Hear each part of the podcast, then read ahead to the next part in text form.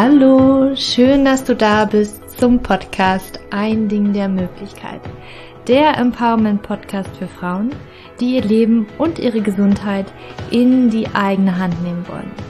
Mein Name ist Julia und heute bin ich mal wieder nicht alleine, sondern ich habe einen Gast hier im Podcast und zwar ist das Dr. Reinhard Wähler. Reinhard ist studierter Biochemiker und hat im Thema Immungentherapie von Krebs promoviert und hat auch über drei Jahre Forschungsaufhalt in den USA.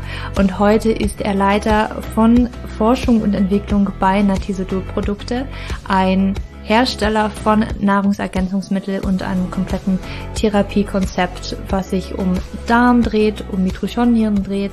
Und ich habe einen Vortrag von Reinhard gehört, den ich sehr interessant fand, weshalb ich ihn unbedingt in meinen Podcast einladen wollte, weil er darüber gesprochen hat, wie stille Entzündungen, Insulinresistenz und der Darm zusammenhängen. Und hier habe ich einen sehr, sehr großen Zusammenhang natürlich auch ähm, bei Frauen mit hormonellen Störungen gesehen, aber auch mit PCOS, wenn wir jetzt bei Insulinresistenz tatsächlich auch sind. Aber einfach, weil ich so viel auch feststelle und immer wieder bemerke, wie viele mit hormonellen Störungen oder auch allgemein mit gesundheitlichen Problemen, mit stillen oder chronischen Entzündungen dann überhaupt ein Problem haben. Und mit Reinhard habe ich mich über stille Entzündungen unterhalten, was das überhaupt ist, wie das mit dem Darm zusammenhängt, wie das mit Insulinresistenz zusammenhängt, also wirklich so ein ganz komplexes Konstrukt.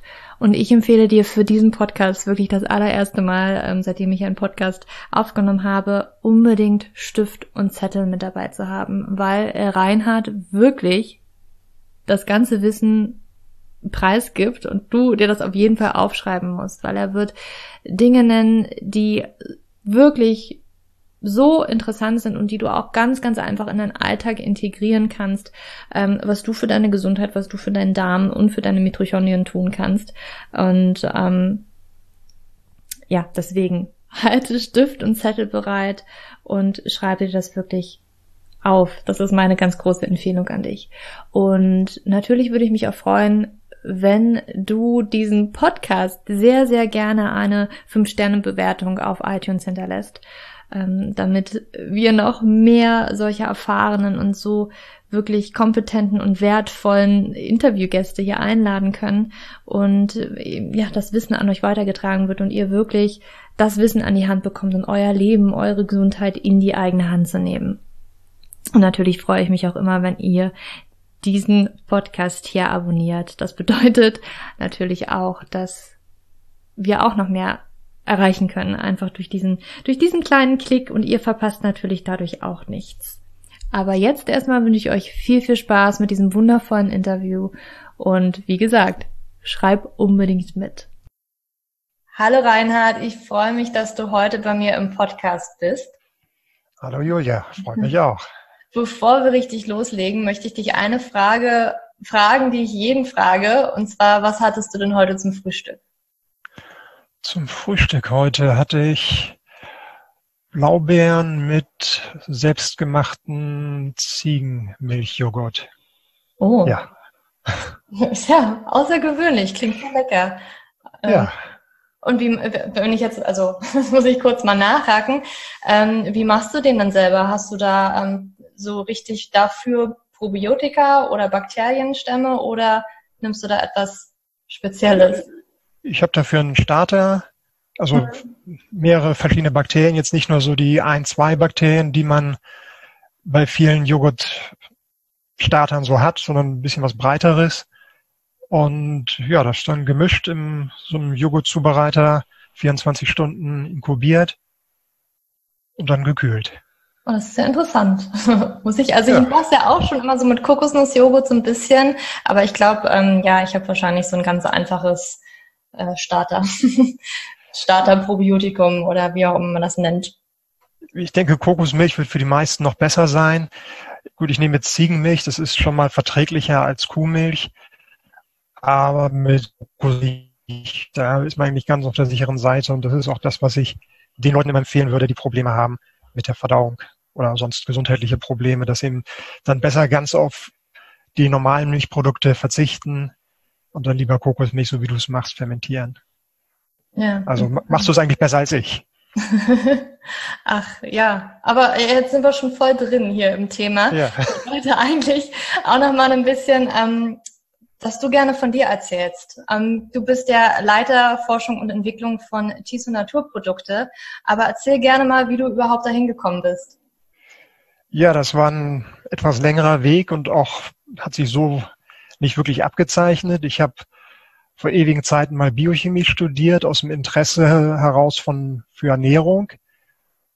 Und danach hat sich beruflich eigentlich eher abgezeichnet, gut, man kann an der Uni bleiben oder man kann in die Pharmaindustrie gehen oder in die Biotech-Industrie. Ich war ein Weilchen in der Biotech-Industrie.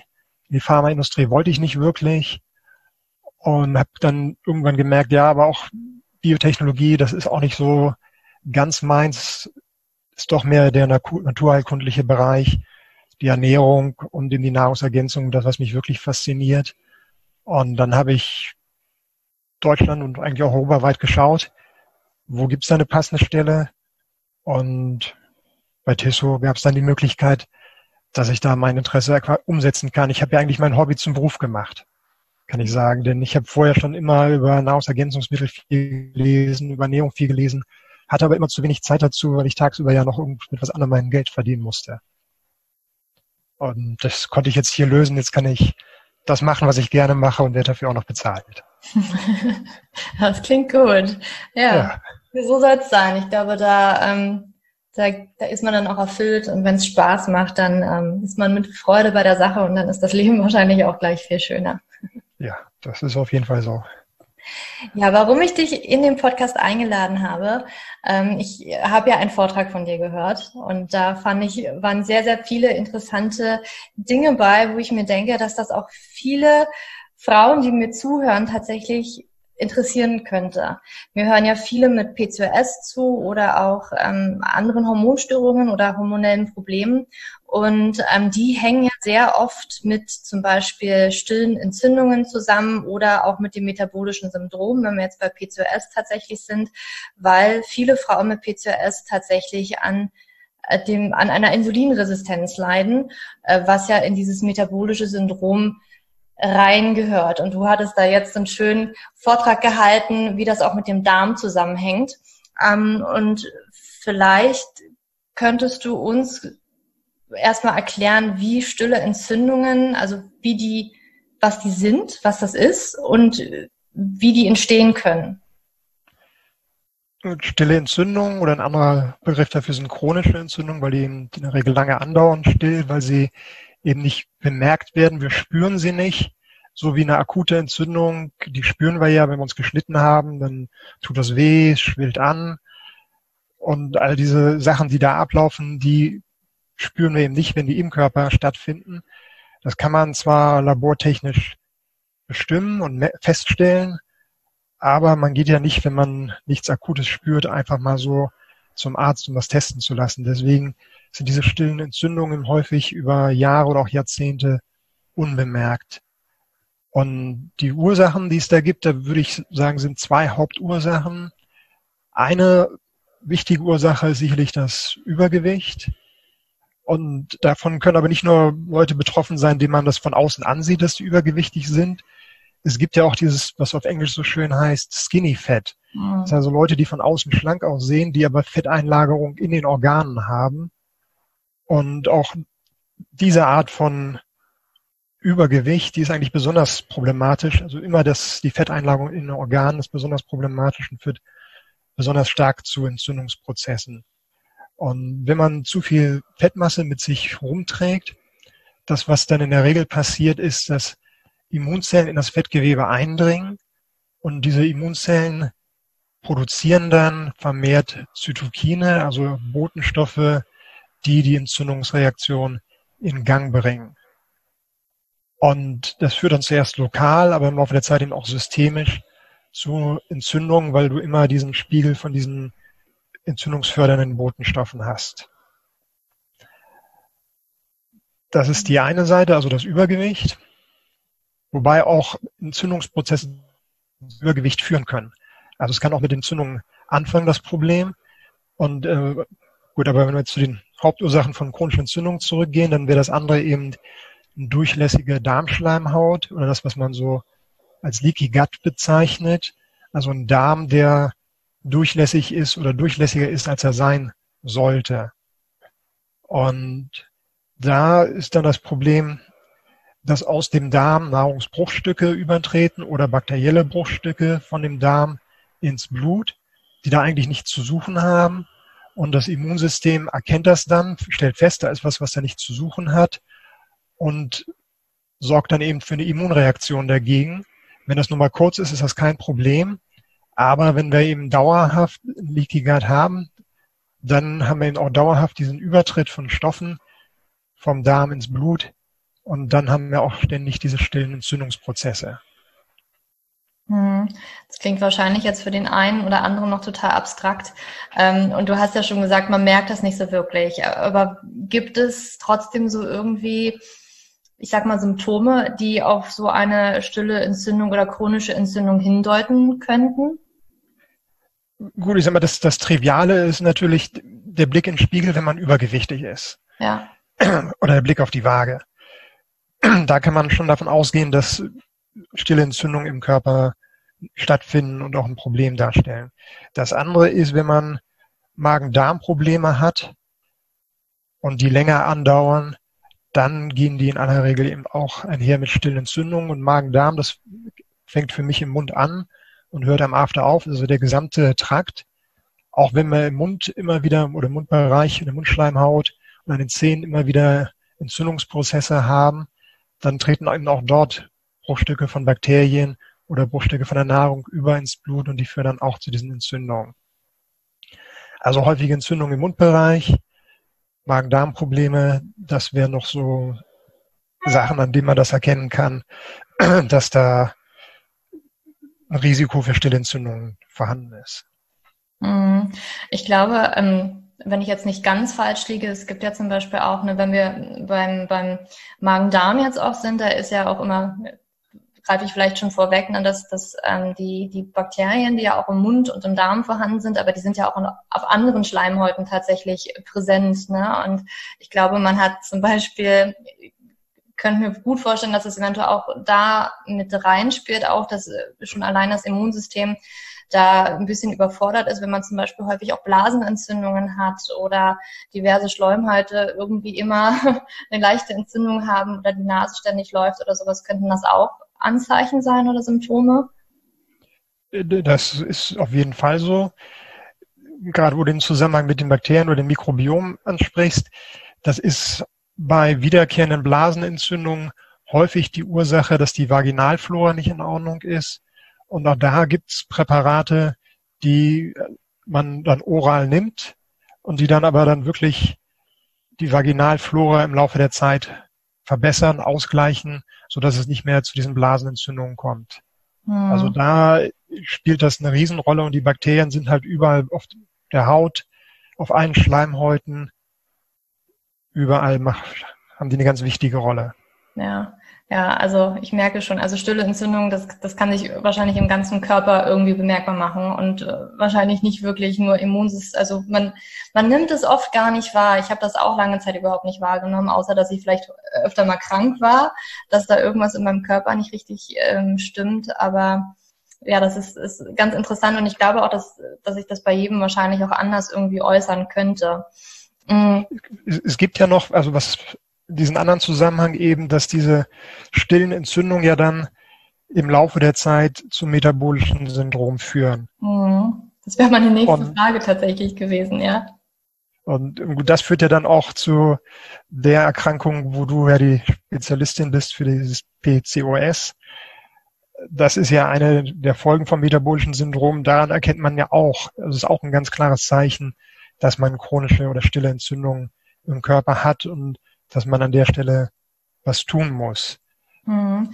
Ähm, würdest du da vielleicht diese Zusammenhänge mal ein bisschen ähm, näher erläutern, wie stille Entzündungen und das metabolische Syndrom zusammenhängen? Und vielleicht, ähm, ich glaube, für viele Insulinresistenz, das sagt den meisten auch noch was, aber dass das mit dem metabolischen Syndrom zusammenhängt, vielleicht eher weniger. Kannst du das metabolische Syndrom ganz kurz mal erklären, was das ist? Ich mache es vielleicht mal im Zusammenhang so von da angefangen, wo das entsteht, das Problem. Ich hatte mhm. ja schon erwähnt, das mit dem durchlässigen Darm. Und wenn dann da bakterielle Bruchstücke übertreten in den Blutkreislauf, dann sorgen die ja für diese stillen Entzündungen. Und diese stillen Entzündungen gehen ja damit einher, dass da eben diese entzündungsfördernden Botenstoffe ausgeschüttet werden im Körper. Und diese Botenstoffe, wenn die dann an Zellen andocken, dann können die diesen Zellen dafür sorgen, dass die nicht mehr auf Insulin reagieren. Mhm. Also sich eine Insulinresistenz entwickelt. Also wirklich die, die Entzündungsbotenstoffe, wenn die dauerhaft erhöht zu viel da sind, dann reagieren die Zellen nicht mehr richtig auf Insulin. Und wenn die Zellen nicht mehr richtig auf Insulin reagieren, dann entwickeln wir einen Diabetes 2. Das geht häufig einher mit erhöhtem Blutdruck und erhöhten Blutfetten. Und wenn wir das haben, dann ist das schon das metabolische Syndrom. Mhm. Das metabolische Syndrom, da gibt es natürlich auch eine Definition von, also wie man das ähm, als Arzt erkennen kann. Dann misst man den Bauchumfang, misst man die Triglyceride, das HDL, Cholesterin, Blutdruck und Nüchternglucose. Und da gibt es dann Grenzwerte und wenn man jenseits dieser Grenzwerte liegt, dann bezeichnet man das eben als diese Stoffwechselentgleisung, dieses metabolische Syndrom. Mhm. Aber entscheidend sind ja ist ja nicht dieser Name, Syndrom ist ja immer so ein Sammelbegriff für irgendwas, sondern scheint für den Patienten sind ja dann die Folgen daraus. Und das ist halt vor allen Dingen, ja, Diabetes hatte ich ja schon erwähnt, das ist ja auch Bestandteil des metabolischen Syndroms häufig, ist aber auch eine, eine Hauptfolge von diesem Syndrom. Dann die Arteriosklerose, Schlaganfall und verwandte Erkrankungen davon. Mhm. Aber es geht auch noch darüber hinaus. Also es gibt auch einige Tumorerkrankungen, die man darauf zurückführen kann. Das PCOS haben wir jetzt ja schon ein paar Mal genannt. Mhm. Schlafstörungen, Asthma, Gallensteine, nicht alkoholische Fettleber. Also es ist ein breites Spektrum, wo sich das eben negativ auf unsere Gesundheit auswirkt. Mhm. Ich finde es auch super interessant, weil also so wie man das ja eigentlich immer hört und lernt, ähm, besonders jetzt auch Diabetes und Insulinresistenz, ähm, dass eigentlich nur zu viel Zucker dazu führen könnte. Nun bringst du einen ganz anderen Faktor mit rein und das sind diese stillen Entzündungen und eigentlich wie das mit einem ungesunden Darm zusammenhängen kann. Klar, der wird wahrscheinlich durch zu viel Zucker und schlechte Ernährung ähm, beeinflusst, aber ich, ich finde das total interessant, dass du das sagst, dass es halt nicht also nur mit diesem also dass dieser, dieser Prozess an der Zelle, dass Insulin dann nicht mehr richtig erkannt wird, ähm, nicht immer nur mit zu viel Zucker zu tun hat, sondern auch mit diesen Entzündungsprozessen. Ähm, also das, das Insulin wird schon noch erkannt, das ist dann in der Zelle, ja. wo dieser Prozess ja. unterbrochen wird, aber der Effekt ist ja. der gleiche. Aber auch der, der Aspekt mit dem Zucker, der hat auch noch, äh, der spielt da auf, auf einen anderen Weg noch mit rein. Mhm. Und zwar, wenn, ähm, wenn wir zu viel Zucker, vor allem zu viel Fructose auf einmal konsumieren, aus Getränken vor allen Dingen, mhm. oder halt indem wir Zucker in konzentrierter Form zu uns nehmen, dann kommt das, kommt die Fructose weitgehend ungefiltert bei uns in der Leber an und die Leber bei zu viel Fructose speichert das dann als Fett, als Palmitinsäure und wenn das dauerhaft der Zustand ist, wie es ja ganz häufig bei uns in Westen bei der typischen Ernährung ist, dann kann das zu einer Leberverfettung, Leberfibrose bis hin zur Leberzirrhose führen. Und auch das sind natürlich chronische Entzündungsprozesse, die dann auch wieder mit dem metabolischen Syndrom zusammenhängen. Mhm. Also klar, man denkt bei Zucker erstmal nur an die Insulinantwort. Das ist natürlich auch ein Problem, wenn die Insulinreaktion da ständig zu hoch ist. Aber es gibt eben noch diese andere Ebene, dass die Fructose im Übermaß da auch für Entzündung sorgen kann. Mhm. Wenn man es aber aus dem Obst konsumiert, ist das harmlos. Den Hinweis möchte ich auch gleich noch geben, nicht, dass die Leute Angst kriegen vor Obst. Denn ähm, also wenn man Obst in normalen Mengen konsumiert, dann wird das sehr langsamer aufgenommen. Und mhm. dann wird die Fructose im Bereich der Darmschleimhaut in andere Zuckerarten umgewandelt und dann kommt der Körper damit gut zurecht. Nur wenn wir das halt als Fruchtsaft in großer Menge konzentriert häufig trinken, dann kommen wir nicht damit zurecht und dann ist es ein Problem. Ich finde es schön, dass du ja. das ansprichst, weil das werde ich äh, fast in jedem Coaching gefragt und ganz oft auch gefragt, äh, darf ich denn jetzt überhaupt noch Obst essen? und du hast uns gerade die Antwort gegeben. Was sind denn deiner Meinung nach, jetzt sagst du, ähm, wie hast du das ausgedrückt? Ähm, also, dass die Menge an Obst okay ist. was, was ist denn eine Menge an Obst, die okay wäre für, für uns und den Daumen? Das ist natürlich auch eine individuelle Sache und hängt davon ab, wenn jemand jetzt schon metabolisches Syndrom hat, stark übergewichtig ist, da würde ich sagen, ein Apfel, eine Banane am Tag sind vielleicht doch dann auch genug. Und dann ist wirklich Gemüse das bessere Obst. Hm. Bloß wenn die Leute dann aufs Obst verzichten und stattdessen dann, weil sie irgendwann den Heißhunger entwickeln, dann doch zu der Schokolade greifen, dann ist das bestimmt die falsche Richtung. Dann sollen sie das lieber mit süßem Obst befriedigen, dieses Bedürfnis. Da tun sie sich einen größeren Gefallen mit. Hm. Aber also jeder, der ähm, normal gesund ist und er sich im präventiven Bereich bewegt und hat, ja, vorbeugen will, dass er keine von diesen Erkrankungen kriegt, der kann sicherlich drei, vier Stück Obst am Tag essen. Das ist überhaupt kein Problem. Hm. Ja, gut, dass du das mal aufklärst. Weil ich, äh, ich werde das so oft gefragt, die, die Angst um Obst äh, ist wirklich so riesig, weil natürlich Fructose, da wird, da wird echt ein Drama draus gemacht, aber gibt natürlich Unterschiede. Ja, ja, aber es ist, hat ja auch eine Berechtigung. Also auch wenn die Leute ihre Smoothies machen und packen dann da zwei Bananen rein und trinken das innerhalb von zehn Minuten, mhm. Naja, das ist natürlich auch eine, eine Unmenge, die dann auf einmal ankommt. Und das ist dann schon vorzerkleinert, wird nicht mehr gekaut also bei diesen grünen Smoothies viel Grün und wenig Obst, das ist da mhm. der Weg. Ja. Das ist auch, es gibt ja auch diese gekauft, also diese fertigen Smoothies in den Supermärkten. Klar, wenn man die in kleinen Schlucken über den Tag verteilt trinkt, kein Thema. Aber wenn man daraus dann immer eine Mahlzeit macht und das zügig aufnimmt, kann das im Laufe der Zeit eben auch zum Problem führen. Die Orientierung ist eigentlich immer ganz einfach. Es ist immer der Weg zurück zur Natur und so mhm. naturnah wie möglich leben und überlegen, wie haben es denn die Jäger und Sammler früher gemacht? Mhm. Und die haben halt keine Smoothies und keine Obstsäfte gemacht, sondern das so gegessen, wie es in der Natur vorkam. Ja, stimmt. du hast ja jetzt schon angedeutet, ähm, wie das alles mit dem Darm ähm, zusammenhängt.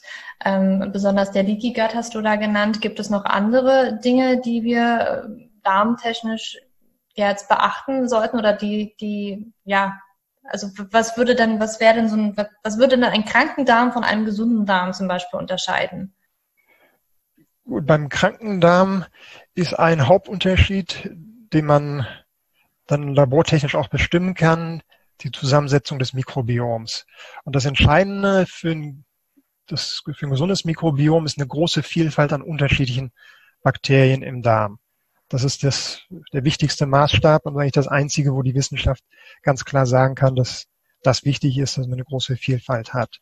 Es gibt verschiedene Darm- oder Mikrobiomtypen mit unterschiedlicher Ausprägung, aber das ist zum Großteil noch Bestandteil der Forschung, weil man bisher da mehr so auf die Genotypisierung oder die genetische Sicht auf die Bakterien geschaut hat. Man muss aber eigentlich auf die Funktion der Bakterien schauen und das ist noch ein Prozess in der Forschung. Mhm. Aber es ist trotzdem natürlich sinnvoll, wenn man da Beschwerden hat, mal zu gucken in der Stuhlprobe, wie sieht das da aus? Hat man vielleicht zu viele Pathogene, die da Probleme machen? Das kann sehr sinnvoll sein. Aber gut, deine Frage war, wie unterscheidet sich der kranke Darm? Gut, Zusammensetzung des Mikrobioms ist gestört. Häufig dann auch zu viele Pathogene, also für uns eher problematische Keime. Und das andere ist eben die Darmschleimhaut. Das sind die Entzündungen der Darmschleimhaut mit den Folgen von sowas wie im Reizdarm, Colitis ulcerosa oder Morbus Crohn, wenn dann der gesamte Darm betroffen ist. Und dann, das merken die Leute dann, wenn sie entweder Verstopfungen viel haben oder ständige Durchfälle. Das ist dann ganz klar ein Fall für einen Kranken oder das ist dann ein kranker Darm.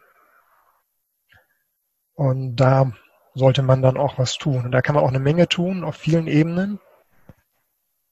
Angefangen damit, dass man sich um seine psychische Gesundheit kümmert, sowas wie Meditation, soziale Kontakte pflegen, Yoga, Qigong, all solche Sachen, das ist immer ganz, ganz wichtig und hilfreich.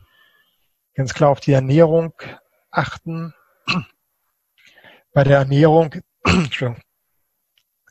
da ist so die, der einfache Ratschlag auch eigentlich das, was ich eben schon gesagt habe, möglichst naturnah daran orientieren, was hätten Jäger und Sammler gegessen, was finden die vor. Man kann aber auch ein bisschen darüber hinausgehen. Also ich habe nichts gegen Kartoffeln oder Süßkartoffeln, die wir ja kochen müssen. Also es muss keine strenge Paleo-Diät sein, aber es sollte eine vielfältige Diät sein und es sollte auch eine bunte Nahrung sein und die Nahrung sollte reich an Pflanzenkost sein. Mhm. Und auch ganz wichtig, Bio ist für den Darm ganz entscheidend.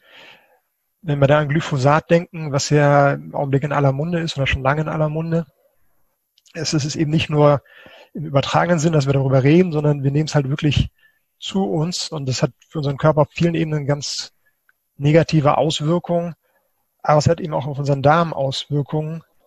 Und da ist das so, dass das Glyphosat die für uns günstigen Bakterien im Wachstum hemmt und die, die potenziell pathogen, also krankmachend sind, die werden von Glyphosat nicht gehemmt. Und die Folge ist dann, dass die Krankmachenden den Darm überwuchern und wir dann Probleme bekommen. Bei Rindern, die mehr Glyphosat ausgesetzt sind, da sieht man das ganz stark. Die werden dann wirklich krank und da kann das bis zum Tod führen. Also das ist ein, für mich ein ganz großer Appell, dass die Leute wirklich sich biologisch ernähren sollen, darauf achten. Es ist ja nicht nur das Glyphosat, es gibt ja jede Menge andere Pestizide. Für das Glyphosat ist das jetzt halt ein bisschen besser schon untersucht. Aber das ist eben auch bei anderen Pestiziden problematisch. Hm. Interessant und ja, Wahnsinn äh, mit den, mit den Kühen. Ähm, ja, bin ich auch gerade ein bisschen sprachlos. Ähm, ähm, okay, du sagst zurück zur Natur, so ich sag mal jetzt auch unbehandelt wie möglich, äh, möglichst bio. Ähm, man hört ja auch immer viel von Präbiotika. Ähm, mhm. Kannst du kurz mal sagen, was das ist und warum das so gut für den Darm sein soll? Also wichtiger Unterschied, das ist den Begriff, den die meisten Leute hier kennen, sind Probiotika. Das sind die mhm. lebenden Bakterien, die wir ja auch zu uns nehmen können entweder über Präparate oder eben über fermentierte Nahrungsmittel, mhm. so wie was, was du eingangs schon erwähnt hattest, eben den äh, fermentierten Joghurt aus, äh, wird das Ding gemacht aus ähm, Kokosnuss. Mhm. Das ist eine, eine super Sache, um sich Probiotika zuzuführen. Aber die Bakterien brauchen dann eben auch noch Futter in unserem Darm. Und dieses Futter für die Präbiotika. Das sind Kohlenhydrate, die wir selber nicht verdauen können mit unseren eigenen Enzymen, also die wir im Dünndarm nicht verdauen. Wir kennen ja sowas wie, wie Stärke aus, aus Mehl oder aus den Kartoffeln. Das können wir selber mit unseren eigenen Enzymen im Dünndarm aufspalten und dann die einzelnen Zucker aufnehmen. Bei diesen Präbiotika oder löslichen Ballaststoffen, da können wir die selber nicht mit unseren Enzymen aufspalten. Deswegen gelangen die unverdaut bis in den Dickdarm.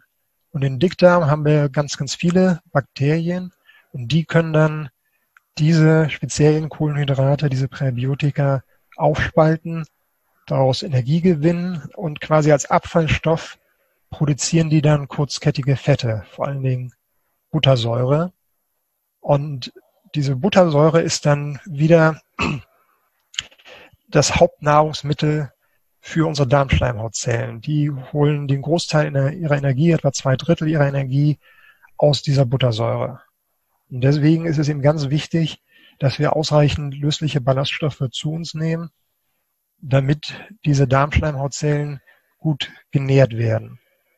Es mhm. ist aber gar nicht mehr so einfach. Es gibt halt, klar, es gibt diese löslichen Ballaststoffe in vor allem Gemüse, aber in dem kultivierten Gemüse, was wir heutzutage vorführen, vorfinden, auch wenn es Bio ist, da ist es schon sehr viel weniger drin, als man das bei wilden Gemüsen hat. Also wilde Gemüse, die haben 10 bis zu 100 Mal mehr an löslichen Ballaststoffen als unsere kultivierten Gemüse. Und das macht es eben schwer, ausreichend von diesen löslichen Ballaststoffen zu uns zu nehmen. Wenn man mal so guckt, so ein Jäger und Sammler, gibt's ja kaum noch welche, aber so ein paar lebende Jäger und Sammler gibt's noch. Oder wie wir halt alle mal so vor 20.000 oder noch mehr Jahren gelebt haben als Jäger und Sammler, die haben über 100 Gramm lösliche Ballaststoffe am Tag zu sich genommen. Und wir sind jetzt so bei ein bis zehn Gramm. Also das, da sieht man schon, dass das ja, das ist ein zehn bis hundertfacher Unterschied. Und das führt eben dazu, dass wir dann nicht, dass unsere Darmbakterien nicht genug Futter für unsere Darmschleimhaut produzieren können. Und deswegen müssen wir das irgendwie ausgleichen. Gut, es gibt so Sachen wie Topinambur, da ist relativ viel drin.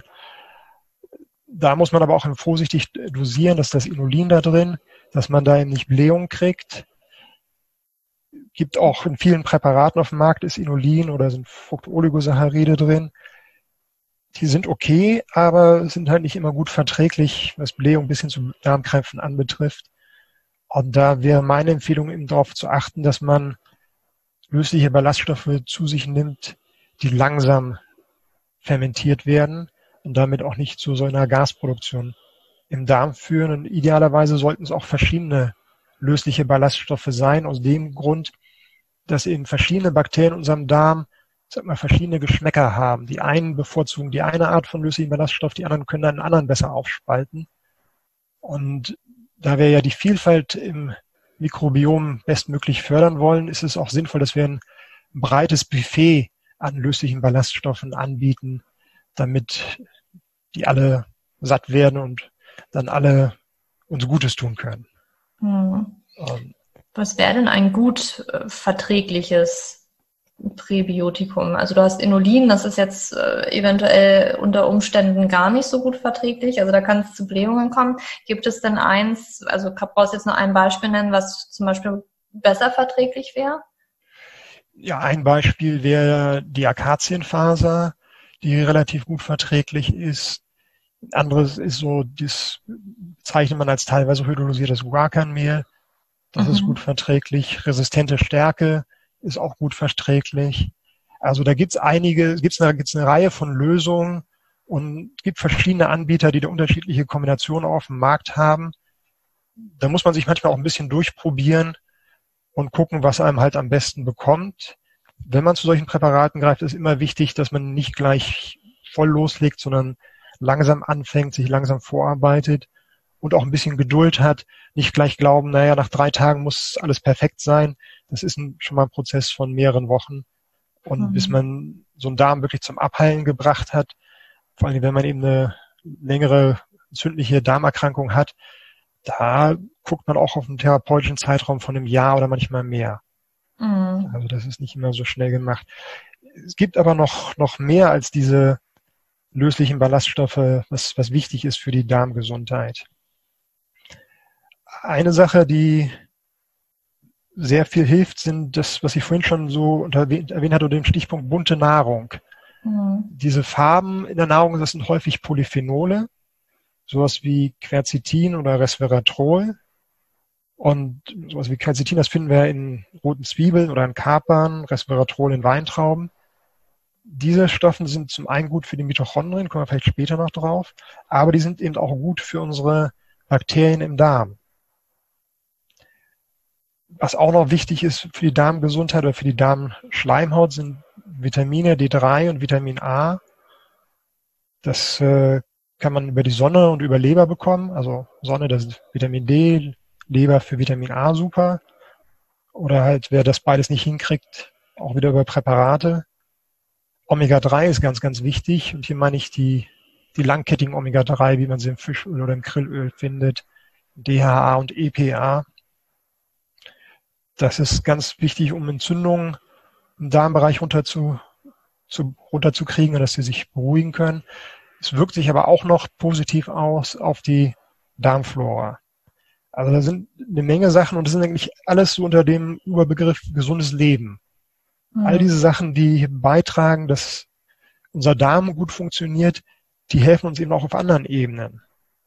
Die Vitamin D3 und Vitamin A sind ja nicht nur für den Darm gut, sondern für den gesamten Körper. Mhm. Omega-3 ist natürlich für Entzündungen im ganzen Körper wichtig, aber eben auch für die Darmgesundheit mit. Also mit, mit den Naturpräparaten da kann man, das kommt man gar nicht umhin. Man kann sich nicht nur an einer Stelle Gutes tun, sondern man tut sich damit immer an vielen Stellen Gutes. Mhm. Würdest du denn, also wenn jetzt, äh, ja, nehmen wir mal an, mein Darm ist tatsächlich, da ist eine Dysbiose und ähm, der ist tatsächlich nicht so gesund, ist es dann auch ratsam, dass ich das mit, also Probiotikum, also Bakterien dann auch fütter? Ähm, Komme ich da nicht drum rum? Das, gut, das ist natürlich individuell unterschiedlich, aber es ist schon sinnvoll, Probiotika zu geben, weil die das Milieu dann lenken im Darm. Und wenn man die zusammengibt mit den löslichen Ballaststoffen, also die Probiotika und die Präbiotika, das zusammen nennt man dann so ein Symbiotikum, dann gibt man die guten Bakterien mit dem Futter für die guten Bakterien gleichzeitig, sodass die sich dann nochmal leichter und besser vermehren können im Darm. Man kriegt dann eigentlich viel mehr fürs Geld. Mhm. Probiotika sind verglichen zu Präbiotika teurer. Wenn man also Probiotika nimmt und dazu noch die Präbiotika gibt, dann können die sich in unserem Darm vermehren, dann hat man viel mehr Effekt. Mhm. Also das ist generell sinnvoll, Probiotika dazuzugeben. Es ist auch sinnvoll, wenn man manchmal einen Mangel hat an einigen wichtigen Stämmen, die die Präbiotika umsetzen können zu diesen kurzkettigen Fetten, zu dieser Buttersäure. Mhm. Und wenn man da einen Mangel dran hat, dann dauert das eben viel länger, wenn man nur mit den Präbiotika arbeitet. Wenn man gleichzeitig noch ein gutes Probiotikum dazu gibt, hat man viel schneller Erfolge. Okay, gibt es, gibt es etwas, also ich habe so das Gefühl, dass, dass kommen tatsächlich ja immer mehr auf Probiotika und ähm, ich glaube, da scheiden sich auch die Geister, dass halt manche auch sagen, die sind jetzt nicht wirklich wirkungsvoll, die kommen gar nicht da an, wo sie ankommen sollen. Gibt es denn irgendwie etwas, worauf wir achten müssen, wenn wir Probiotika kaufen und zu uns nehmen wollen? Gibt es da bessere als andere? Also der Markt ist sehr breit. Klar, es gibt da auch bessere und schlechtere. Das ist nicht immer so leicht zu unterscheiden. Und da muss man auch dann häufig dem Therapeuten und dessen gesammelten Erfahrungen vertrauen. Ähm, das Problem ist, es gibt einfach noch nicht genug klinische Studien, um das gut einzuordnen können, einzuordnen zu können oder gut vergleichen zu können. Aber es gibt schon ein paar Kriterien, die man auch als Endverbraucher an Probiotikum anlegen kann. Das eine wäre, dass es jetzt nicht nur zwei, drei, vier Stämme sein sollten, sondern schon eine Vielfalt an vielen Stämmen. Das geht wieder in die Richtung, die ich vorhin erwähnt hatte, dass eben ein Mikrobiom mit einer möglichst großen Vielfalt auch das gesündeste ist. Das ist eigentlich genauso, wie wir das draußen im, ähm, im Wald vorfinden zum Beispiel. Da ist die Ökologie auch am besten, wenn die Artenvielfalt groß ist. Genauso ist das in uns auch. Große Artenvielfalt ist von Vorteil. Und entsprechend macht es eben auch Sinn, Probiotika dann zu nehmen, die auch viele verschiedene Bakterien anbieten oder beinhalten. Das zweite ist halt der Punkt, dass die über den sauren Magen mhm. hinauskommen müssen. Da gibt es verschiedene Lösungen. Eine gebieten das in der magensaftresistenten Kapsel an, kann man machen. Ich bin immer so der Meinung, man sollte sich auch da so eng an der Natur orientieren, wie es geht. Und wenn wir Jäger und Sammler noch wären, dann würden wir das ja auch übers Trinkwasser, über die Nahrung zu uns nehmen. Und diese Bakterien, die überleben dann eben auch die Magenpassage. Der Trick bei den Präparaten ist dann, wenn man zum Beispiel ein Pulverpräparat hat, dass man das in Wasser einrührt, vielleicht zehn Minuten, eine Viertelstunde stehen lässt. Dann nehmen die Bakterien das Wasser auf, haben dann aktiven Stoffwechsel und können sich dann gegen die Magensäure zur Wehr setzen und überleben diese Magenpassage ohne Probleme. Da gibt es auch Studien zu, die das gezeigt haben. Das ist also dann, ich würde sagen, ein besonders naturnaher Weg, mhm. das auf diese Art und Weise zu sich zu nehmen. Es gibt natürlich auch Präparate, die von Anfang an flüssig sind. Da sind die Bakterien mit Wasser gefüllt, hydriert und entsprechend aktiv genug, dass sie sich gegen die Säure dann zur Wehr setzen können. Mhm. Das wären so zwei Sachen, auf die ich achten würde. Im Zweifelsfall mit einem Therapeuten besprechen, womit er dann die guten Erfahrungen hat und was der empfiehlt. Ja, Okay, vielen, vielen Dank. Ja, ich glaube, das sind äh, wirklich gute Tipps, weil das ist tatsächlich auch das, was ich gehört habe, ne? Das mit der Magensäure, dass es da diese ähm, Bakterien, die man da jetzt nimmt, äh, gar nicht richtig ankommen. Und das ist sehr interessant, dass die natürlich in einer inaktiven Form dann wahrscheinlich in, in, in so Pulver und Kapseln sind. Und ähm, ja. Ja, danke. Man kann natürlich auch, auch, müssen wir noch ergänzen, man kann auch mal viel selbst machen, vor allem wenn man noch einigermaßen gesund ist und präventiv arbeitet das, was wir am Anfang erwähnt hatten, sowas wie selbstgemachten Joghurt oder auch Kefir oder Kombucha oder Sauerkraut oder sonst sauer eingelegtes Gemüse. Mhm. Aber eben bei all diesen Sachen ist es wichtig, man muss es selber machen. Das, was man im Laden kaufen kann, sind die Bakterien häufig dann eben schon nicht mehr am Leben oder sind nur noch weniger am Leben. Bei Leuten, die schon gesundheitliche Probleme haben, ist einmal Milch häufig problematisch nicht wegen der Laktose, die wird ja dann abgebaut bei dieser Fermentation, aber auf das Milcheiweiß reagieren eben viele Leute. Mhm. Und im Kefir und im Kombucha sind Hefeorganismen drin, auch darauf reagieren viele Leute. Also das sind grundsätzlich gute Sachen. Ich würde die aber eher präventiv einordnen. Das heißt nicht, dass das bei manchen auch in der Kur oder kurativ sein helfen kann, aber wenn jemand schon wirklich ernsthaft erkrankt ist, ist es halt sinnvoller, mit einem Therapeuten zusammenzuarbeiten und dann nicht nur so selbst rum zu experimentieren. Ja, das habe ich tatsächlich gemacht. Ich habe auch ähm, mir vor Jahren das Ziel gesetzt, okay, ich mache das jetzt alles selber und ähm, habe mir damit, äh, habe nicht gewusst, dass ich äh, mit Histamin so ein kleines Problem habe und habe dann Sauerkraut gegessen und äh, wirklich Knochenbrühe mir gemacht und so weiter und ja, da kam, kam alles hoch, so nach dem Motto. Ja. ja. ja ähm. das sind also eigentlich gesunde Sachen, aber wenn man eben so eine Histaminempfindlichkeit hat, dann ist das problematisch und dann muss eben der Therapeut gucken, wie er die angeht, parallel. Und dann heißt es häufig erstmal zumindest für eine gewisse Zeit auf die Nahrungsmittel zu verzichten, wo Histamin mhm. vermehrt vorhanden ist, ganz klar. Ja. Vielen, vielen Dank äh, für die Einblicke in den Darm. Ich würde ganz gerne, weil ich das selber schon vor langer Zeit mal irgendwie gehört habe und weil ich es jetzt auch letztens in einem Buch von, von Katja Trost, ähm, was tatsächlich um sich Hormone dreht, das heißt Wege aus der Hormonfalle. Ähm, und da schreibt sie von Mitochondrienpathien. Und ich weiß auch, dass ähm, Tiso sich neben dem Darm ja auf die Mitochondrientherapie fokussiert. Und ich glaube, vielleicht klingelt es bei dem einen oder anderen vom damaligen Biounterricht irgendwie, wo es um Zellorganellen ging, äh, dass da irgendwie auch sowas war wie Mitochondrien. Aber ich glaube, so richtig ist das bei niemandem so wirklich präsent. Kannst du vielleicht mal kurz sagen, was Mitochondrien sind und warum sie so wichtig sind und warum ihr die zum Beispiel äh, tatsächlich mit in euer Konzept mit aufnehmt? Das ist, ja, sehr gerne. Das ist also für uns im Therapiekonzept neben dem Mikrobiom die zweite wichtige Säule. Das sind die Mitochondrien. Wir nennen das dann auch Mitobiom-Zelltherapie. Das ist eben so ein Kunstwort aus den beiden Sachen zusammengesetzt. Diese Mitochondrien, wie du schon richtig gesagt hast, das sind die Zellorganellen und was alle immer so hören, sind die Kraftwerke unserer Zellen. Das, das stimmt natürlich auch beides. So 90 Prozent unserer Energie beziehen wir aus den Mitochondrien. Und da kann man sich gut vorstellen, wenn die Mitochondrien schlapp sind, dann fühlen wir uns auch schlapp. Aber die Mitochondrien machen noch viel, viel mehr. Aber ich will vielleicht erstmal zurückgehen, wo die Mitochondrien herkommen. Das ist nämlich auch ganz wichtig, wenn man dann hinterher überlegt, wo, wie kann man sie behandeln? Mhm. Oder wie kann man ihnen Gutes tun? Diese Mitochondrien, das waren eigentlich mal Bakterien. Und vor etwas mehr als anderthalb Milliarden Jahren, zumindest sind die aktuellen Schätzungen, ist so eine Bakterienzelle, so eine spezielle Bakterienzelle mit einer anderen einzelligen Zelle, das, die nennt sich Archaea-Zelle, verschmolzen und aus der Bakterienzelle ist dann im Laufe der Zeit das Mitochondrium geworden.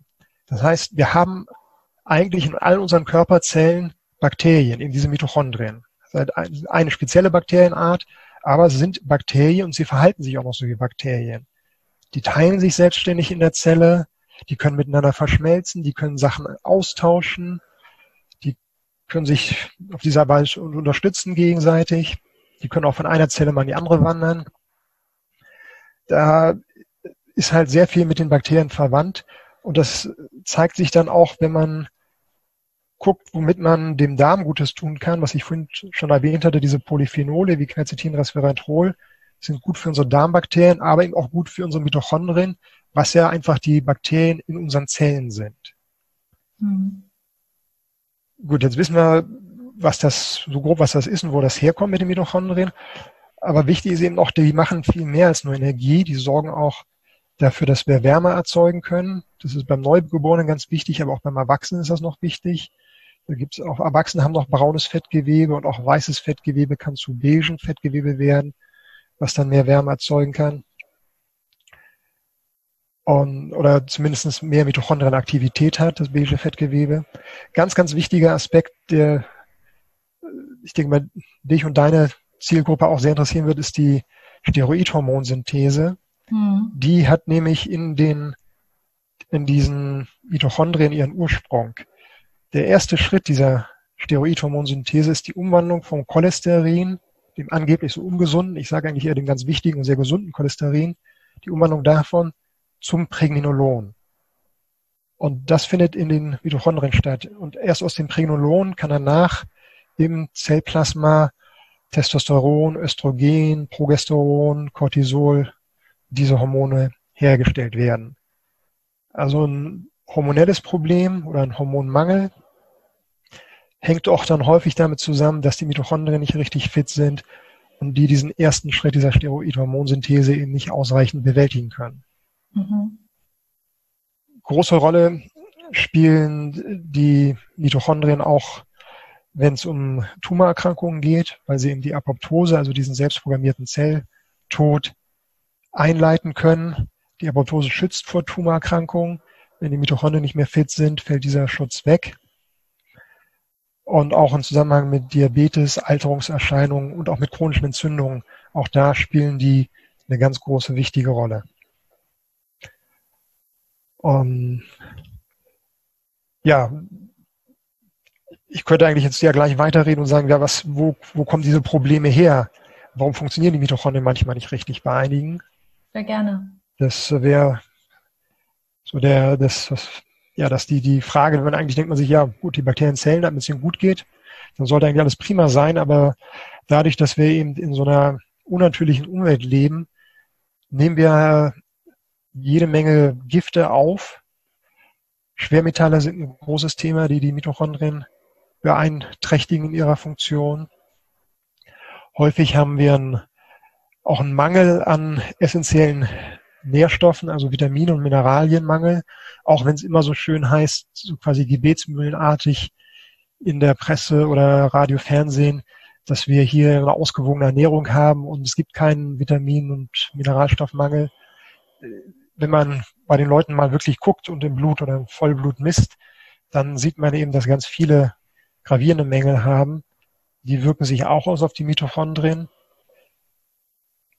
Pestizide wirken sich negativ darauf aus. Antibiotika macht ja auch Sinn. Antibiotika wirken sich negativ auf unsere Bakterien im Darm aus. Klar, sie töten Bakterien, mhm. aber sie wirken sich eben auch ganz negativ auf die Bakterien in unseren Zellen aus und schränken auch da die Funktion manchmal dauerhaft ein. Deswegen sollte man auch wirklich mit Antibiotika vorsichtig umgehen, die nur dann verwenden, wenn es unbedingt nötig ist. Und nicht nur so, weil es mal ein bisschen im Hals kratzt. Hm. Um, ja, all das führt dann dazu, dass in den Mitochondrien zu viel oxidativer Stress entsteht. Dann kommen Entzündungsprozesse einher oder dazu. Das verschlimmert sich noch gegenseitig.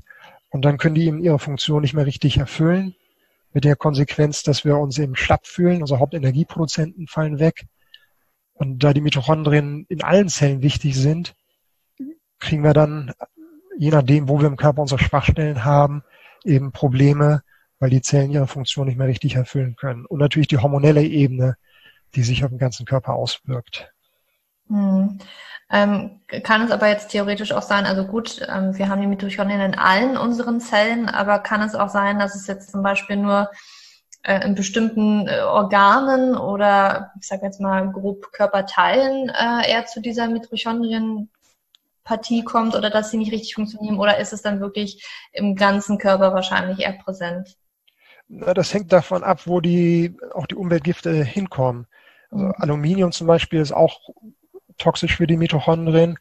Aber die, auch wenn wir solche Substanzen zu uns nehmen, die werden ja nicht im Körper gleichmäßig verteilt, mhm. sondern die reichern sich mal dem einen oder anderen Organ stärker an und wirken sich dadurch auch unterschiedlich aus.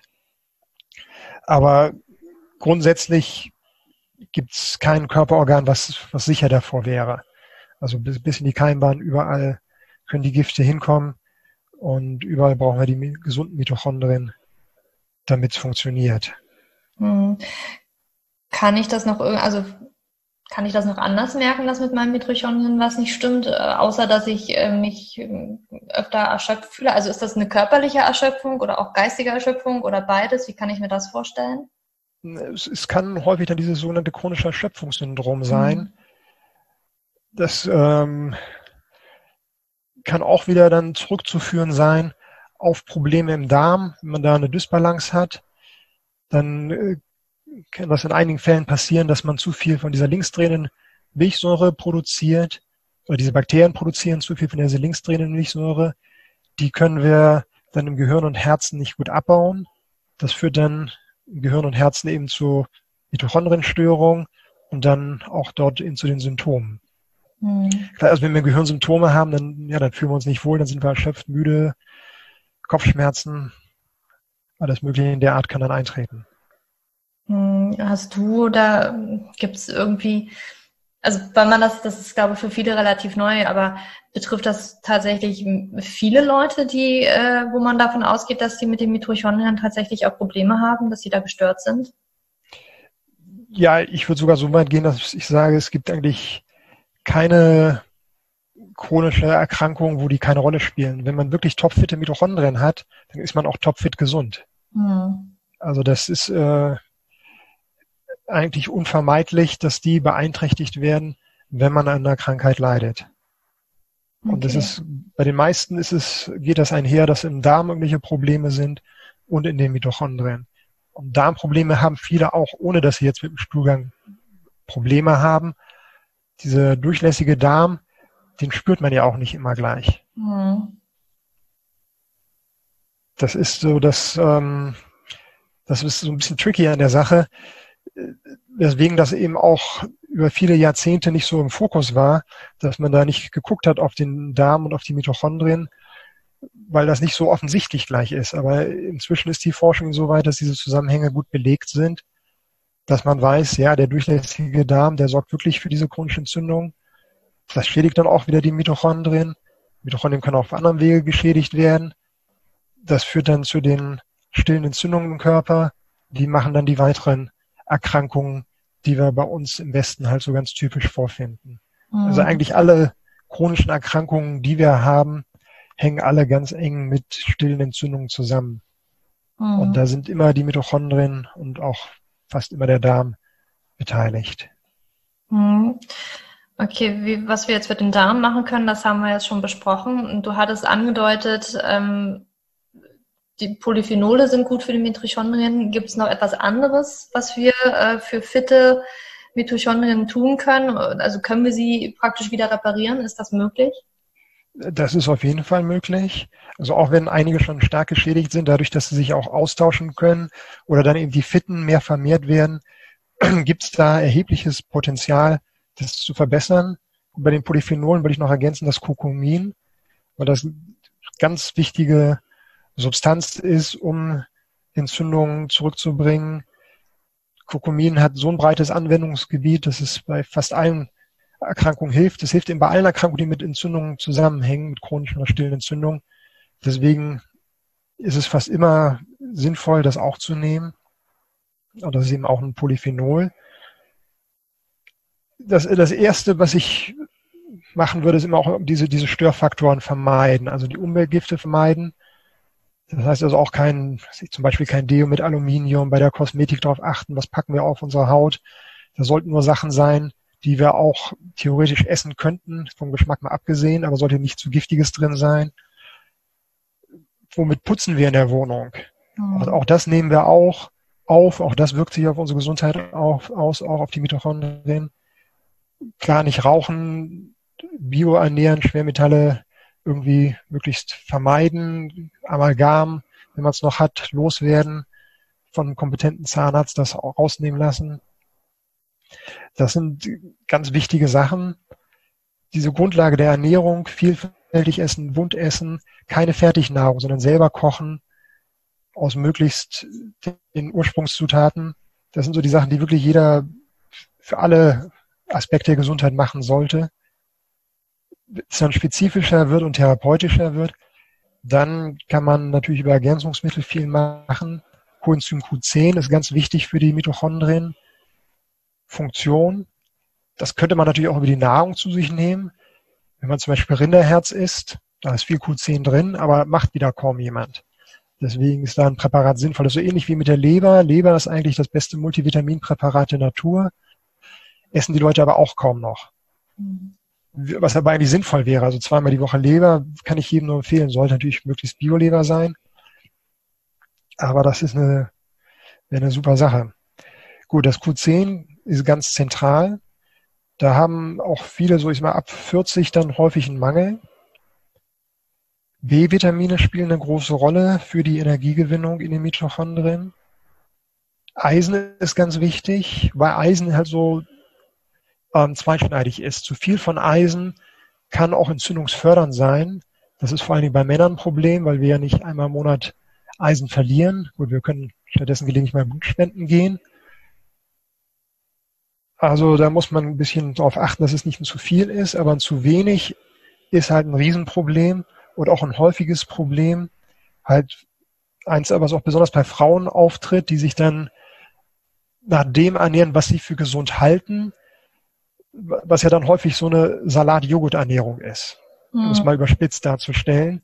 Und da kriegen sie eben ihre Nährstoffe nicht raus und ernähren sie auch nicht wirklich gesund und da kriegen sie auch kein Eisen her. Also ausreichend Eisen aus Pflanzen zu kriegen, ist fast unmöglich. Und viele haben dadurch einen Eisenmangel und dann ist es sinnvoll, den auszugleichen. Muss man ein bisschen gucken, dass man da ein Präparat findet, was magenverträglich dann ist. Magnesium ist ganz wichtig für die Energiegewinnung. Das ist mit diesem ATP. ATP ist ja die Energiewährung unserer Zelle. Das ist, was die Mitochondrien produzieren.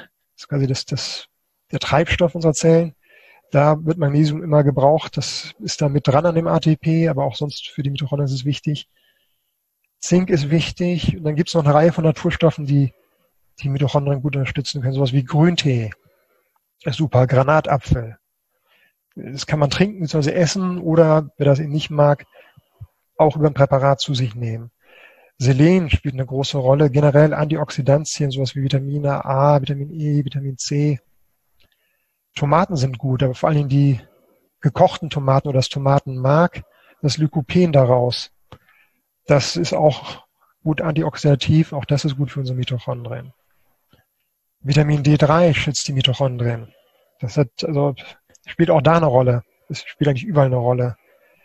Omega-3 ist auch wichtig. Das ist auch wieder das Antientzündliche, auch für die Mitochondrien wichtig. Das ist, da kommt man nie drum herum, entweder den fetten Seefisch essen oder das halt anderweitig zu sich zu nehmen, diese langkettigen Omega-3-Fette. Und es gibt auch noch weitere Lebensstilsachen, sowas wie, ja gut, das Meditation und Sport hatte ich schon erwähnt, aber ein ganz großes, wichtiges Kapitel ist das, was man so als zirkadianen Rhythmus bezeichnet.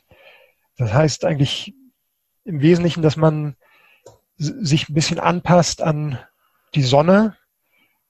Heißt also morgens helles Licht, bekommen, damit dann auch die Melatoninproduktion aufhört und man wirklich richtig wach wird. Am besten morgens mal eine halbe Stunde rausgehen. Und abends auf der anderen Seite Blaulicht vermeiden. Also nicht immer noch abends aufs Handy gucken oder den, auf dem Computerbildschirm.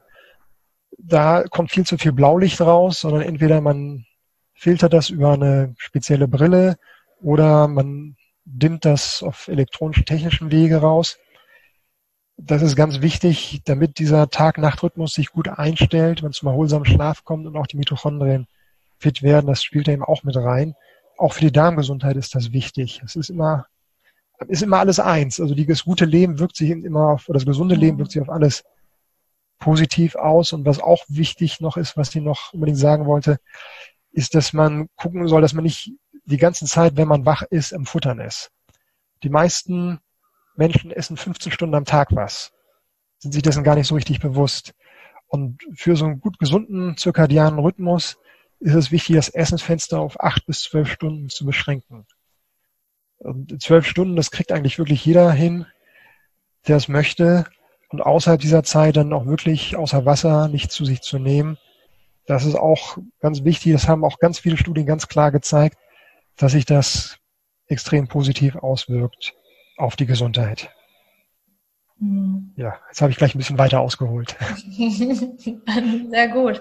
Ja, ich ähm, tatsächlich mit dem blauen Licht und dem, dem ähm, Tag-Nacht-Rhythmus äh, setze ich mich auch gerade sehr auseinander und ich merke auch, ich, ich lebe ja in Norwegen, wie schwierig das ist. Jetzt gerade ist Sommer. da, also fällt es mir sehr schwer, müde zu werden abends und ähm, auch das hier richtig abzudunkeln. Mhm. Ähm, und natürlich im Winter eine ganz andere Geschichte. da hat man dann gar nicht so wirklich Licht. Ähm, aber auch, ja, danke dafür, dass du das Intermieren, inter, jetzt kann ich es gerade nicht aussprechen, das Fasten. Das, das, intermittierende Fasten. intermittierende Wobei, Fasten. ich, ich, ich will es gar nicht als Fasten bezeichnen. Einfach die Nahrungsaufnahme auf maximal zwölf Stunden am Tag beschränken. Mhm. Das, das, da muss man nicht, muss man nicht mal fasten. Ja. Und das, wo jetzt gerade von den weiter im Norden liegenden Ländern sprichst auch, da gibt's ja dann zum Teil sowas wie Lichtcafés, wo die Leute dann morgens reingehen, damit sie mal richtig wach werden und den Rhythmus wieder einstellen können und nicht in Depressionen verfallen.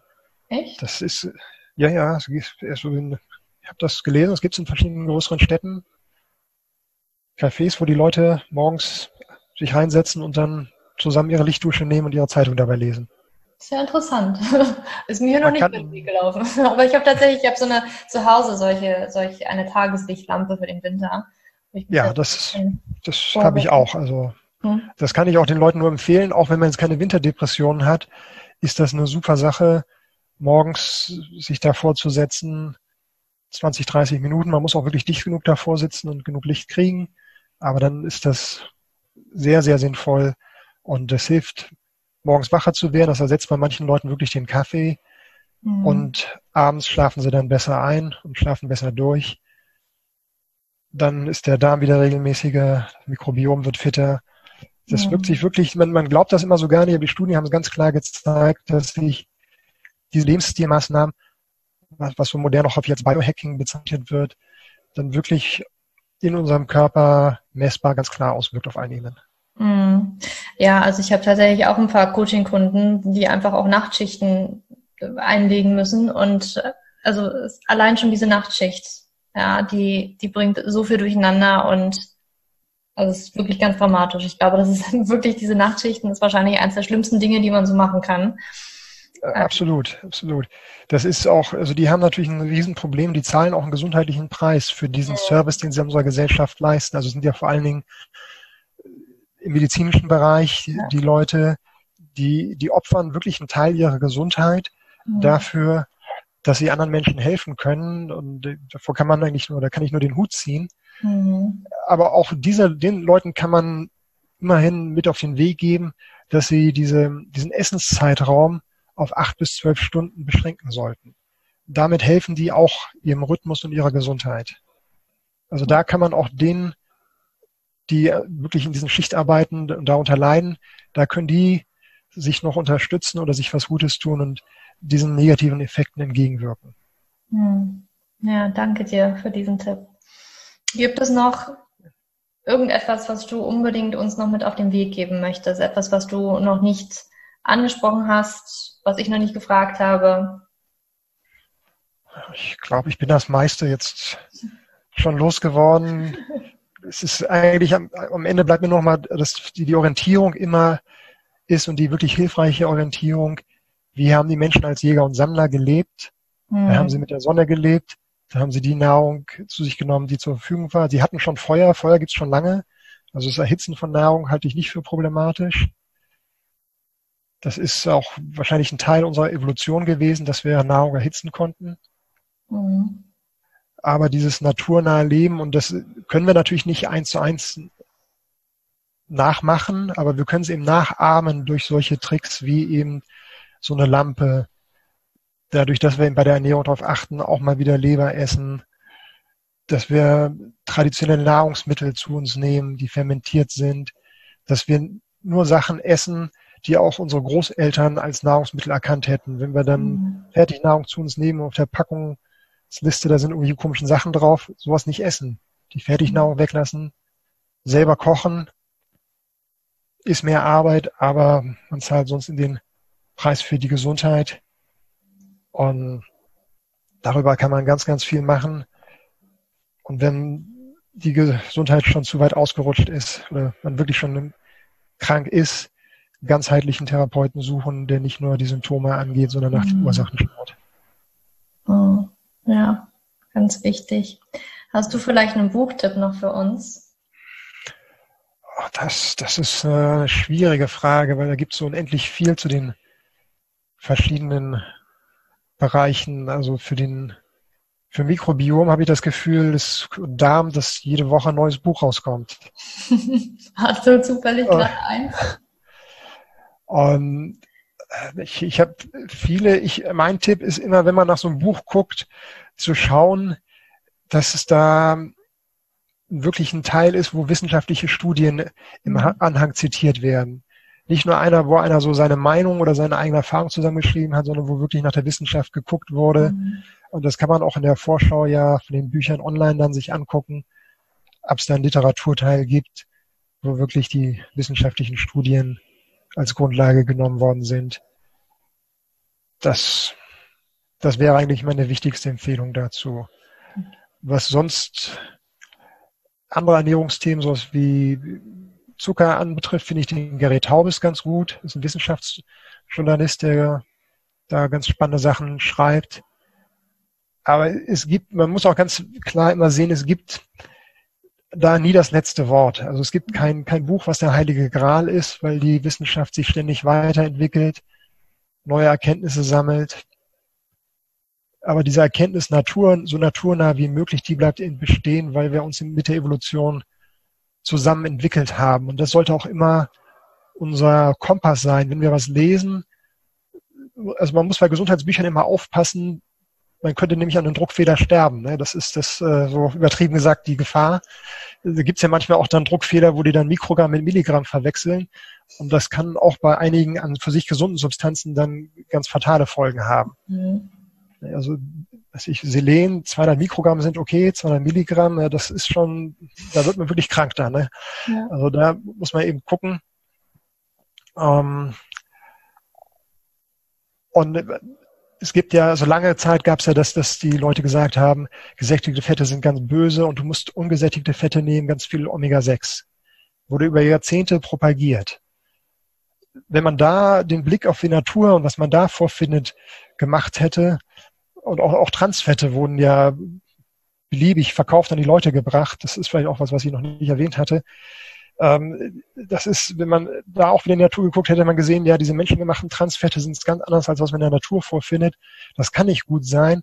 Und es hat sich dann auch für viele Leute zu spät rausgestellt, dass das die Menschen krank macht, dass das entzündungsfördernd ist, dass die Leute davon Herz-Kreislauf-Erkrankungen kriegen. In, entsprechend in den USA sind die auch schon weitestgehend verboten. In der EU sind diese menschengemachten Transfette leider nicht verboten. Auch da ist es wieder, es gibt auch Transfette in der Natur die Kühe produzieren das oder die Bakterien in den Kühen produzieren das. Und dann finden wir diese Transfette zum Teil in der Milch oder dann eben in der Butter. Wenn wir die Butter essen, dann sind diese Arten von Transfetten aber für uns gesundheitsförderlich. Das ist also auch immer, auch da überall die Orientierung der Natur. Nicht die menschengemachten Sachen nutzen, sondern das, was die Natur macht. Oder wenn wir eben konzentrierte Präparate brauchen für die Therapie, dann sollten, sollten die Substanzen, die da drin sein, naturidentisch sein. Also von der Mo die Moleküle eins zu eins so aussehen, wie sie in der Natur aussehen. Mhm. Ja. Das wäre mein Schlusswort quasi. okay, ich habe noch eine oder zwei kleine letzte Fragen für dich. Klar. Mm, gibt es eine Sache, die wir, also ich und die Zuhörer für, also heute schon für unsere Gesundheit tun können? Ja, eigentlich vieles von dem, worüber wir gesprochen haben. Wenn du eine also, Sache aussuchen müsstest? Das ist natürlich sehr schwierig. Dann würde ich sagen, morgens in die Sonne gehen und auch tagsüber möglichst viel Zeit in der Sonne verbringen und ohne Sonnencreme. Okay. Das ist, das kostet nichts. Natürlich nicht gleich sich verbrennen, schon richtig, sondern natürlich soll es allmählich steigern. Aber die Sonne hat über Vitamin D3 hinaus ganz wichtige Effekte. Und ach, bei Vitamin D3 noch, wollte ich noch kurz einwerfen. Wenn man das im Winter zu sich nimmt, oder manche auch ganzjährig, auf jeden Fall jeden Tag zu sich nehmen. Sonst hat das nicht die volle therapeutische Wirkung, wenn man das nur einmal die mhm. Woche nimmt.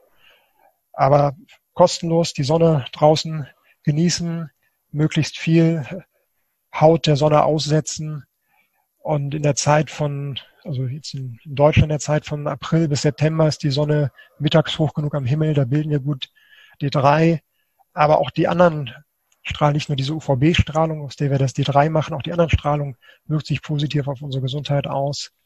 Wir können also die Sonne nicht nur mit D3 ersetzen, wir brauchen sie wirklich so, wie sie draußen scheint.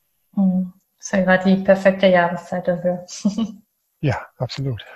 Gibt es denn eine Sache, die ich und die Zuhörer für dich tun können? Für mich, ja. Also mir geht's ja gut. ähm, da fällt mir jetzt spontan nichts ein. In die Sonne gehen. In, in, die Sonne gehen und wenn Sie krank sind, ganzheitliche Therapeuten aufsuchen. Und wenn unter den Zuhörern Therapeuten sind, dann freue ich mich natürlich, wenn die mal zu unseren Seminaren kommen und ich da noch weiter in die Tiefe gehen kann und denen noch mehr erzählen kann über die Themen, die wir heute angerissen haben.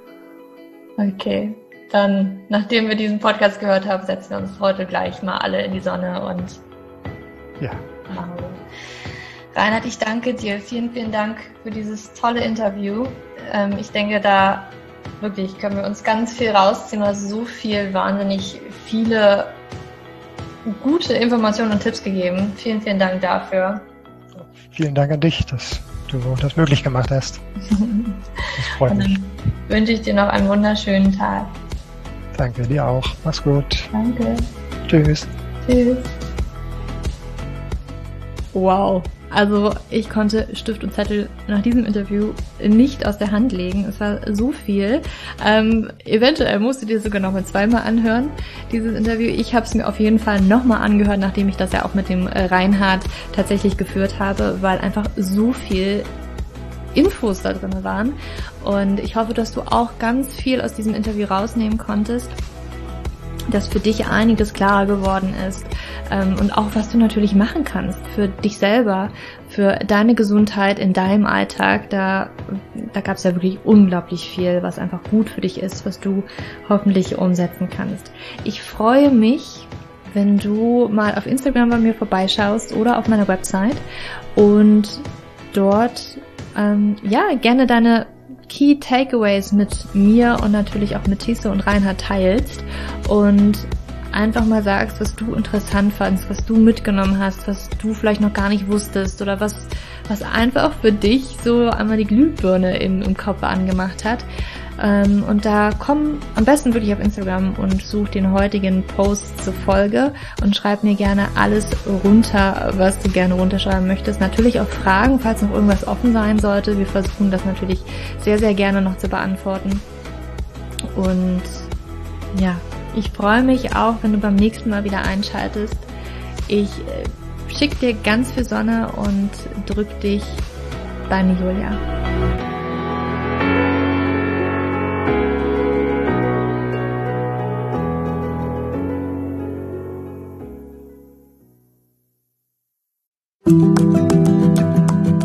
Bevor du jetzt hier den Podcast ausschaltest, habe ich noch eine kleine Überraschung für dich. Und zwar hast du vielleicht, wenn du hier reingehört hast, ja Probleme mit deinem Zyklus. Dein Zyklus ist vielleicht sehr unregelmäßig, du hast sehr lange Zyklen, vielleicht hast du auch gar keine Zyklen, vielleicht hast du irgendwie einen Zyklus, aber gar keinen Eisprung da drin, vielleicht hast du mit deiner Menstruation Probleme, vielleicht ist sie sehr stark, vielleicht sehr schwach und hinter diesem Zyklusproblem liegen meist hormonelle Probleme, also eine hormonelle Dysbalance. Und ich habe herausgefunden, dass es meist vier Haupthormon-Dysbalancen gibt. PCOS, hypothalamische Amenorrhoe, Schilddrüsenunterfunktion oder Nebennierenschwäche, die hinter diesem Zyklusproblem, hinter deinem Zyklusproblem stecken könnten. Und ich habe einen Online-Test entwickelt, der ist komplett kostenlos, der kostet dich 0 Euro, den du einmal für dich ausfüllen kannst online und dann eben ganz bequem in dein E-Mail-Postfach die Hormonstörung oder die Hormondysbalance das Ergebnis bekommst, was auf dich wahrscheinlich eher zutrifft, um dich eben in diese richtige Richtung zu stupsen. Denn es ist so wichtig, dass wir wissen, was liegt denn eigentlich hinter meinem Zyklus Disbalancen? Warum bleibt mir eine Periode aus? Die Ursachen können so unterschiedlich sein, aber je nachdem, was wirklich die Ursache ist, dürfen wir auch immer ein bisschen anders daran gehen. Ja, das heißt, wenn ich P2S habe, dann äh, bringt mir nicht so viel, wenn ich hypothalamische Amenorrhoe Dinge tue, ja, oder wenn ich eine hypothalamische Amenorrhoe Dinge tue, können die Dinge, die ich bei P2S immer lese, die ich machen sollte, einfach meine Zyklusstörung, ja, oder den Zyklus einfach noch mehr in diesen nicht funktionalen Bereich drücken, ja, weil das einfach nicht die richtige Herangehensweise ist. Und deswegen habe ich diesen Zyklustest entwickelt, damit du für dich wirklich mal in die richtige Richtung gestupst wirst und da wirklich nochmal intensiver reingehen kannst und dass du endlich mal ähm, ein besseres Gefühl dafür hast, worum geht's ja eigentlich bei mir? Ja, warum, worum geht's ja eigentlich? Warum ist mein Zyklus vielleicht nicht gerade so rund? Und das findest du auf meiner Website juliaschulz.net slash Zyklus-Test. Oder du gehst einfach auf die Startseite meiner Website, ähm, da einfach auf den Hormontest klicken. Und wie gesagt, der kostet dich wirklich 0 Euro. Du kriegst das Ergebnis ganz easy peasy in deinem Mailpostfach. Und das ist einfach ein gratis Angebot von mir für dich, damit du einfach ein bisschen besser in die richtige Richtung gelenkt werden kannst, weil ich weiß ganz persönlich, wie es ist, wenn man alles Mögliche versucht, aber eben nicht die richtigen Dinge und man einfach nirgendwo ankommt und landet und der Zyklus einfach nicht besser wird, sondern irgendwie gefühlt immer nur schlimmer. Deswegen schau da rein, juliaschulz.net slash Zyklus-Test und ähm, ich schreibe es dir auch nochmal in die Show Notes und ich freue mich, wenn du da einmal vorbeischaust und für dich diesen Test ja, einfach mal machst und für dich ein bisschen mehr in die richtige Richtung gestupst wirst.